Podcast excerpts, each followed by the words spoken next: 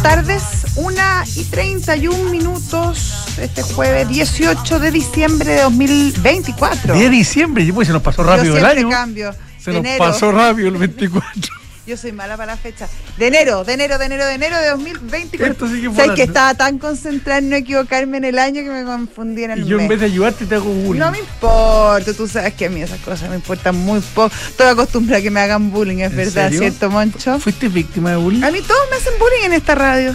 ¿En serio? Todos, ¿Por todos me, hacen, todos me hacen bullying. No, porque a mí no me importa. Pero te hicieron bullying Soy, de chica. soy lo suficientemente segura de mí misma para no tomármelo, Está muy bien. tomármelo a pecho. ¿Y de chica te hicieron bullying? No. Ah, No, ahora de grande, mira Dios, que. no. Mal, es malo el Tuve que, tuve que llegar a grande, pero ¿sabes qué, Juan Pablo? Esto no es Yo te voy a bullying, decir una- es no, una broma. Yo te voy a decir una cosa, tarde o temprano a todos nos toca. Y los errores se pagan en esta tierra, en esta vida y no en la próxima. Ya, ya, ya. Esto ya me obligó, me obligó a. Ah, la venganza se sirve fría. Ok.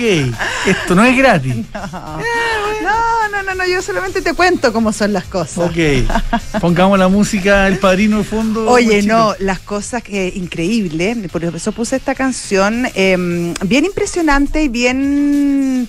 eh, a mí me dejaron bastante perpleja la- la- las declaraciones de la ministra Maiza Roja, la, la- la ministra de Medio Ambiente. ¿Cuál de todas por el tema del proyecto minero, cierto? Sí, sí, bueno, claro, venía, venía en una mala racha la ministra del Medio Ambiente, Maiza Roja, luego de todos los temas de las reuniones en la casa del lobista Salaquet que no tiene nada malo ser- que sea lobista, pero fue todo muy raro porque se fue a cuenta gota, al principio era, ella no sabía que era lobista, después sabía, después eh, era dos reuniones, pero al final eran tres, bueno, y al final todo eso ha sido, ha sido un, episodio bastante confuso que deja la fe pública bien a maltraer.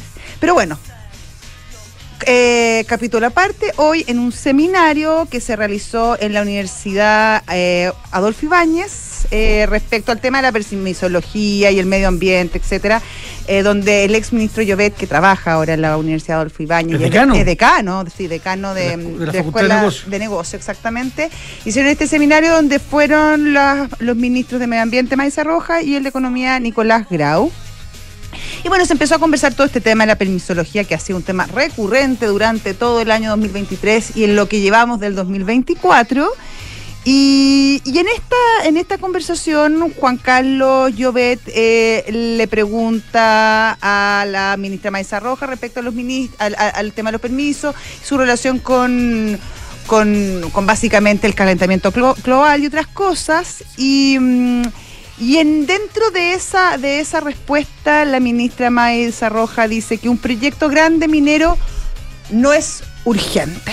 Lo que Mm. obviamente no cayó nada de bien porque yo creo que eh, eh, a estas alturas y en el estado eh, crítico en que se encuentra nuestra economía, y eso es dicho por todo, y me imagino que hay un consenso bastante general de que la, la cosa no está muy bullante, cualquier proyecto es importante. Y sobre todo si es uno grande que no solamente eh, involucra grandes inversiones, sino que también eh, promete grandes fuentes de trabajo. Y sobre todo en el tema de la minería, que más allá de todo el tema extractivista que, que- que tiene que soportar y que vive, es una, es una industria que en general es muy importante para Chile, no solamente por todos los beneficios económicos que nos trae, sino también para todo el desarrollo que ha traído en otras materias, por ejemplo, en el desarrollo de energías renovables, por ejemplo, en, en- en beneficios para las comunidades que rodean justamente esos proyectos mineros, para el tema del agua, todas las plantas desalinadoras, todo eso ha ido de la mano y ha ido progresando y ha significado un gran avance para nuestro país y eso ha ido de la mano eh, de la minería y en general de los grandes proyectos que tienen espalda justamente para financiar ese tipo de inversiones. Por lo tanto, eh, yo creo que las declaraciones de la ministra Maiza Rojas son bastante desafortunadas, no lo opino solo yo, lo opina mucha gente. Eh, eh, de hecho, el presidente de la Sociedad Nacional de Minería, Jorge Riesco, expresó su sorpresa, por decirlo de alguna manera, con las declaraciones de la ministra y dice, estas declaraciones de la titular de Medio Ambiente nos parecen graves e incomprensibles, considerando el importante rol que juega la minería en el desarrollo económico y social del país.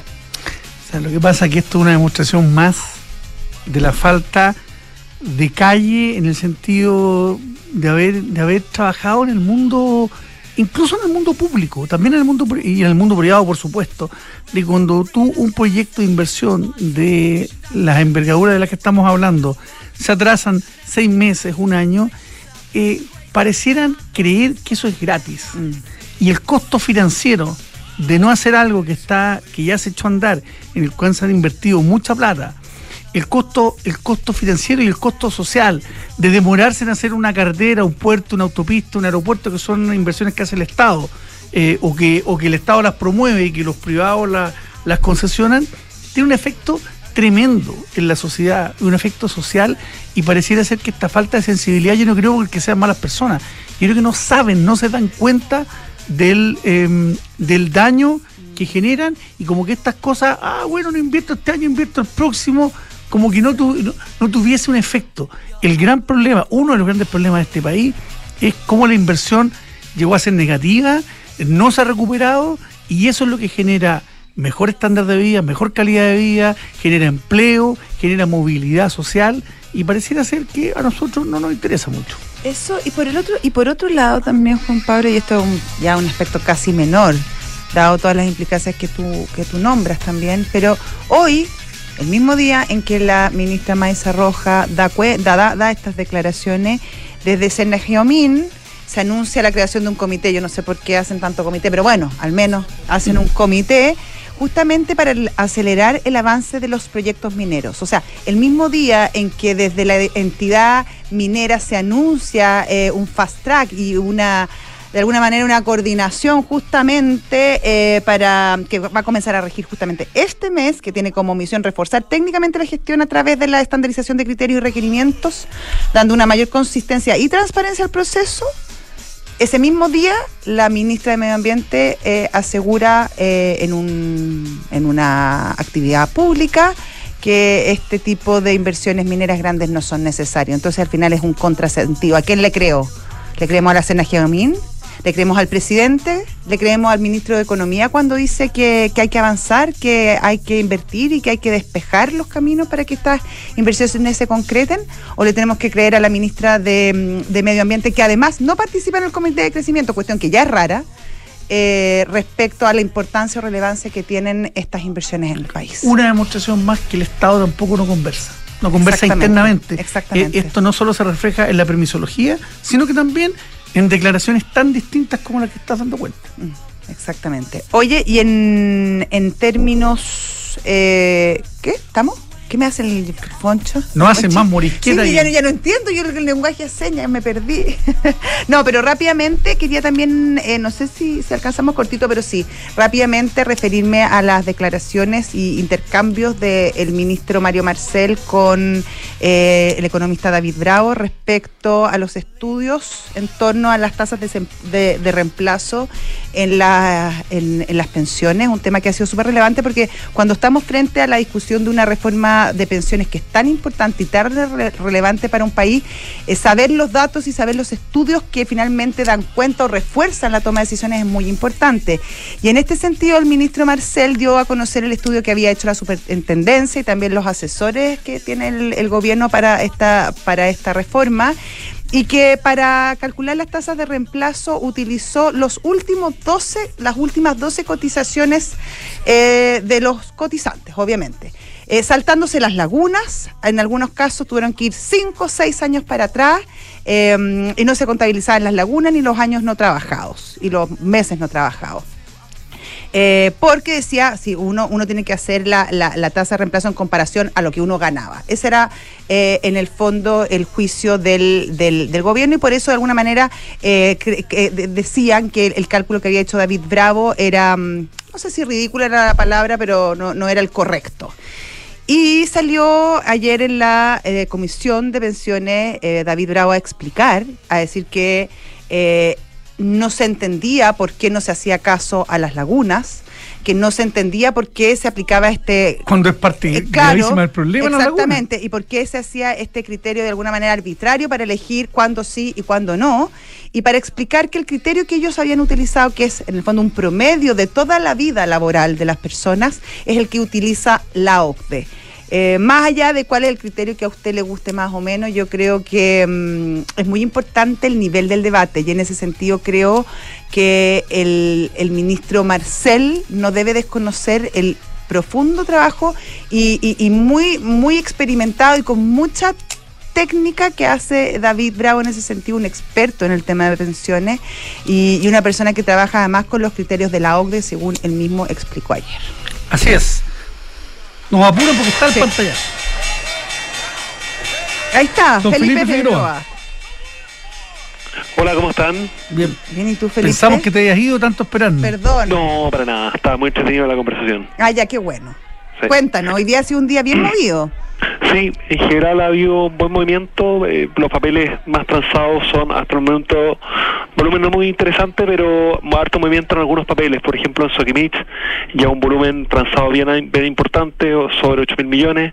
Banco de Chile también con volumen bien interesante. En general, eh, eso sí destacar que el comienzo de este año la bolsa no ha, no ha sido muy bueno. La bolsa este año ya lleva una rentabilidad negativa sobre el 4,5%. Eh, en general lo que hemos visto es que Estados Unidos empezó a postergar un poco como datos la subida de tasa. Eh, el mercado estuvo muy optimista en los meses de noviembre y diciembre porque se veía, todos estaban prediciendo que la tasa caía en, en marzo y hoy día, con los datos que conocimos de IPC, el último dato bueno de Estados Unidos sumado a buenos datos en empleo que se conocen hoy día, más datos de consumo que se han conocido y vivienda en general, los datos han estado buenos.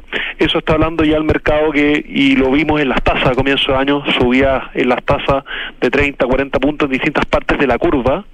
Eso está anticipando que el mercado probablemente ya la apuesta que había hecho realizado porque las tasas cayeran en marzo se está corriendo a junio julio y eso un poco y hoy día el mercado va a estar atento eh, lo que viene el mes lo más relevante sucede a final de mes en términos de tasa tenemos la reunión de política monetaria en Chile que la tenemos a fin de mes el, el día 31 y ahí tenemos la decisión de la tasa si que, con qué magnitud el Banco Central baja la tasa.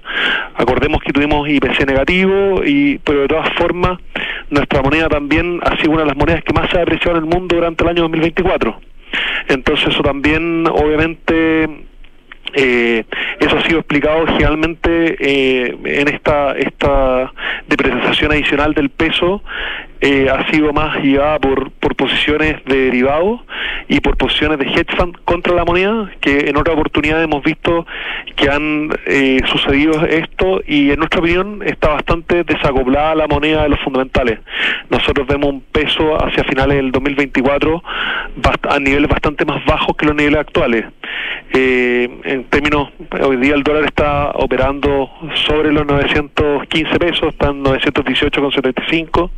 Vimos la semana eh, niveles de 930 por arriba.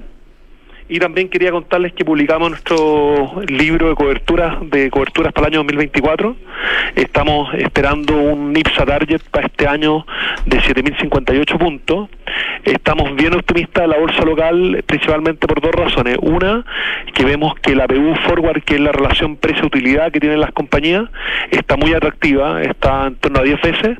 Y consideramos que, dada la coyuntura y todo, debería estar transando a 13 veces y eso también lo sustentamos que vamos a terminar este año con una tasa política monetaria, deberíamos terminar con una tasa hacia finales de año de un 4,5% y eso va a ayudar a que entre en flujo buscando mayores retornos porque a medida que va cayendo la TPM, los depósitos pierden atractivo, el money market pierde atractivo y en general el inversionista va hacia activos de mayor retorno y eso debería favorecer de manera relevante a la bolsa chilena en el segundo semestre de este año y también serían beneficio a algunos sectores de consumo por estas caídas de tasa. Buenas noticias entonces. Muchas gracias, Felipe. Figueroa. Que esté bien. Felipe. Muchas gracias. Gerente general, gerente de renta variable de Visa Inversiones Corredores Se le de gustó, Felipe. bolsa, sí. Ya un poquito. gracias. No, está en cualquier momento. Ah. ya saludemos a nuestros auspiciadores con Mercado Pago, transfiere dinero gratis. Retira dinero en efectivo, compra tu tarjeta sin comisión y mucho más. Todo lo que necesitas para tus finanzas en un solo lugar. Date cuenta, abre tu cuenta Mercado Pago. ¿Te preocupa la reforma previsional, la jornada de las 40 horas o el cambio de las gratificaciones? Bueno, recurre a un equipo de expertos en asesoría laboral de PwC. Expertos en organizaciones, expertos en auditorías laborales, expertos en soportes en negociaciones colectivas y más. Visita pwc.cl. Si te quedaste trabajando mientras todos salen de vacaciones, te contamos que con Book es posible ser feliz en el trabajo. Book es un software integral de gestión de personas que te ayudarán a optimizar tu tiempo y el de tus colaboradores. Este verano me siento valorado y apoyado. Este, será, este verano I Feel Book. Oye, hoy nos llegó en el chat una nueva foto de la Ducati en el aeropuerto. Sí, la Pingale, ¿cómo se llama? Así es. Pingale, no sé si. Bueno, conoce la variedad de modelos de Ducati que tienen la máxima sofisticación, la máxima tecnología. Ustedes tienen que aprovechar además que están las últimas unidades a precios muy especiales. La pueden ver en el Las Condes 11.402, en ducatichile.cl o también en el Duty Free aeropuerto. En un día donde el dólar se ha movido bastante, ahora está en 918 pesos, la mejor manera de transarlo si quieres comprar, si quieres vender, irte corto, irte largo, bueno, todo eso y mucho más a través de Mercado G, un broker con más de 10 años de experiencia y donde te asesoran permanentemente. Todo va más muy fácil a través de tu celular en mercadog.com. Bueno, el verano llegó con todo y por eso Conorrent también llegó a la región de Valparaíso para entregarte el mejor servicio. Abre una nueva sucursal en Viña del Mar, a pasos de la Quinta Vergara se bajan y se van al festival. Ahí está. Encuéntralos en los estacionamientos de Plaza Sucre, te estarán esperando. Econorrent, muévete con nosotros. ¿Y sabías que los fondos de Frontal Trust Cordada Rendimiento con Liquidez cuentan con una rentabilidad conocida superior a los fondos mutuos Money Market y a los depósitos a plazo? Bueno, ingresa a www.frontaltrust.cl, invierte con confianza, invierte en Frontal Trust. Y ya está con nosotros aquí en el estudio nuestro entrevistado de hoy. Se trata de Juan Carlos Flores. Él es socio y líder del área administrativa de Abogavir Miranda Abogados. ¿Cómo estás, Juan Carlos? ¿Qué tal? Muy bien, muchas gracias por la invitación. Qué bueno, estamos muy contentos de tenerte aquí también. El 11 de diciembre pasado, hace eh, prácticamente un mes, em, se publicó la ley número 21.634. ¿Cuál es esta ley? Básicamente la que moderniza el sistema de compras públicas y permite que las empresas más chiquititas, las pymes y también las medianas puedan acceder a contratos con el Estado. Hasta antes de esta ley, ¿esto no sucedía? Juan Carlos? Eh, mira, sucedía pero de menor manera. Eh, esta ley lo que viene a hacer, viene a considerar y viene a exigir al Estado que las empresas de menor tamaño y las empresas medianas, el Estado las fomente, en el sentido de que podría eventualmente tener eh, empresas con una clara identificación local algún grado mejor de competencia frente a las grandes empresas. Es una norma que de fomento hacia las pequeñas y medianas empresas. Y hay otra norma muy interesante en la ley que deviene de una práctica. La práctica era la siguiente. Muchas veces lo que hacían los licitantes es que competían con distintas empresas dependientes de un mismo grupo económico. Y hoy día eso está cuestionado por la norma y por lo tanto si una empresa compite y pertenece a un mismo grupo económico que otra, quedaría inmediatamente excluida. Y eso le da una chance para que las medianas y las pequeñas empresas puedan ingresar con mayor holgura al mercado público. Lleva muy poquito la ley, pero en lo que ha pasado de tiempo, que son prácticamente un poco más de tres semanas, em, ¿se ha visto un incremento de la participación de empresas más pequeñas en, en estos tratos?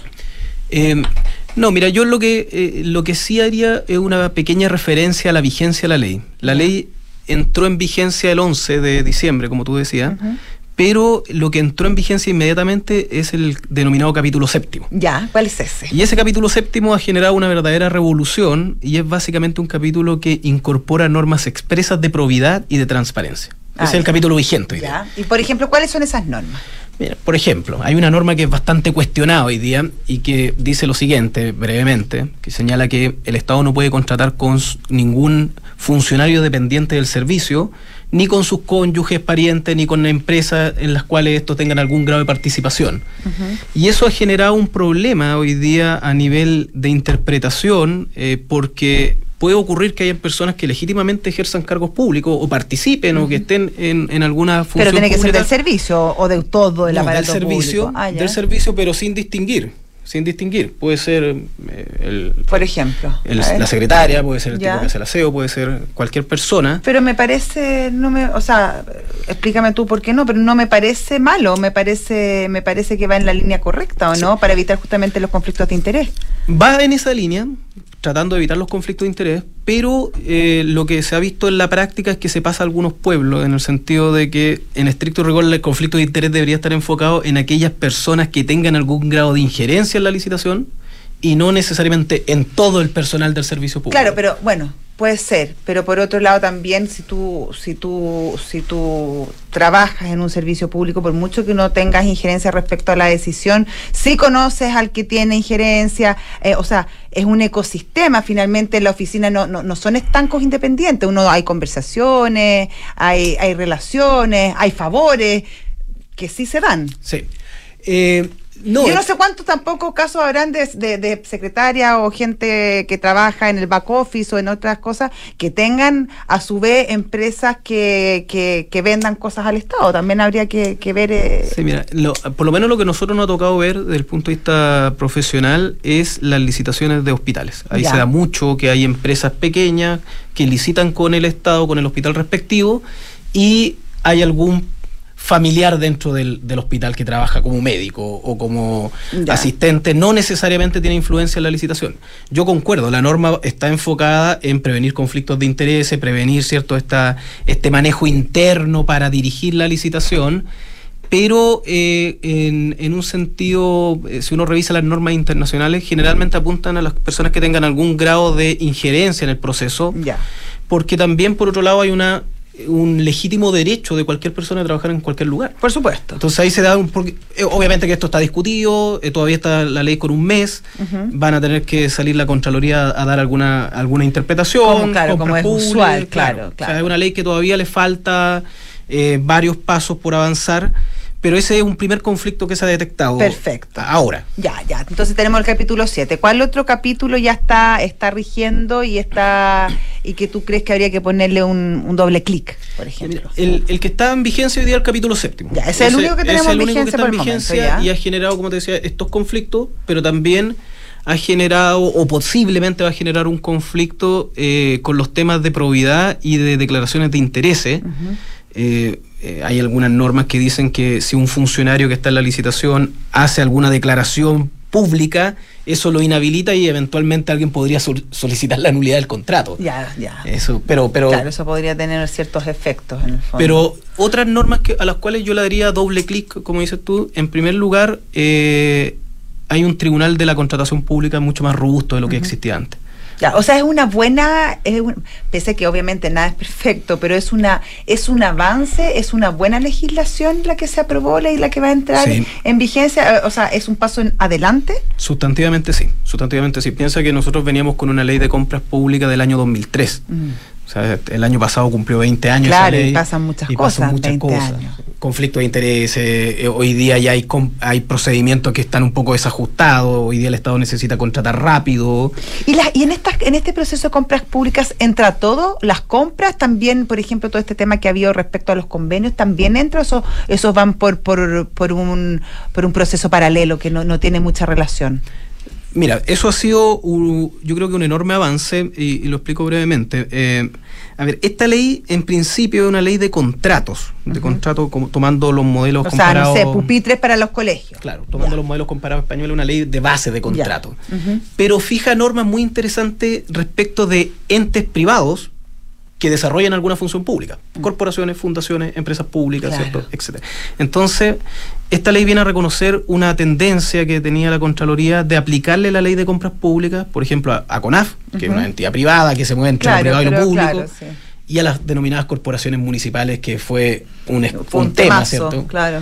Y ahí la ley les pide probidad, que transparente los procedimientos, e, eventualmente yo podría impugnar las decisiones que adopte una corporación. O sea, básicamente la ley sigue reconociendo que la corporación es privada, pero de privada le queda bien poco, ya está prácticamente publificada por distintas normas y con estas interpretaciones de Contraloría que te decía. Entonces, entonces, a través de esta nueva legislación CONAF para hacer sus compras, por ejemplo, de un avión, para apagar incendios, tiene que hacerlo a través, de, A través de este mecanismo. mecanismo que debería privilegiar licitación pública o algún convenio marco si es que hay, no creo que haya un convenio marco de helicóptero, eso es demasiado, pero licitación pública régimen eh, general y después ir decantando los demás tipos de procedimientos, un trato directo, o sea, lo que eso para todas las instituciones del Estado, para todas las instituciones. O sea, de hecho es tan potente que se le aplica a el Poder Judicial, al Congreso y también hay una norma por ahí dando vuelta y, y conecto con lo que tú decías respecto de los convenios, se le aplica a cualquier entidad que reciba fondos públicos. Perfecto. Y eso podría ser desde una universidad hasta un colegio o hasta una fundación o que desarrolle alguna. Incluso un científico que recibió un Fondesit. podría ser, podría ser. O, o, una universidad que trabaja con proyectos de, de Fondef, por ejemplo, sí, podría ir por ahí. Perfecto. Bueno, Juan Carlos, eh, vamos a seguir en contacto a medida que vaya evolucionando y vayan entrando en vigencia otros articulados del, de la ley. Muchas gracias. Muchas gracias a ti. Hasta luego. Bueno, y nosotros nos vamos, pero les invitamos a que se queden junto a nosotros en Radio Duna. Ya viene Visionarios con la historia de Carmen Balcells, agente literaria y editora y responsable del boom eh, literario latinoamericano. Y bueno, después Santiago Adicto con el señor amigo Rodrigo Kesterman. Chao.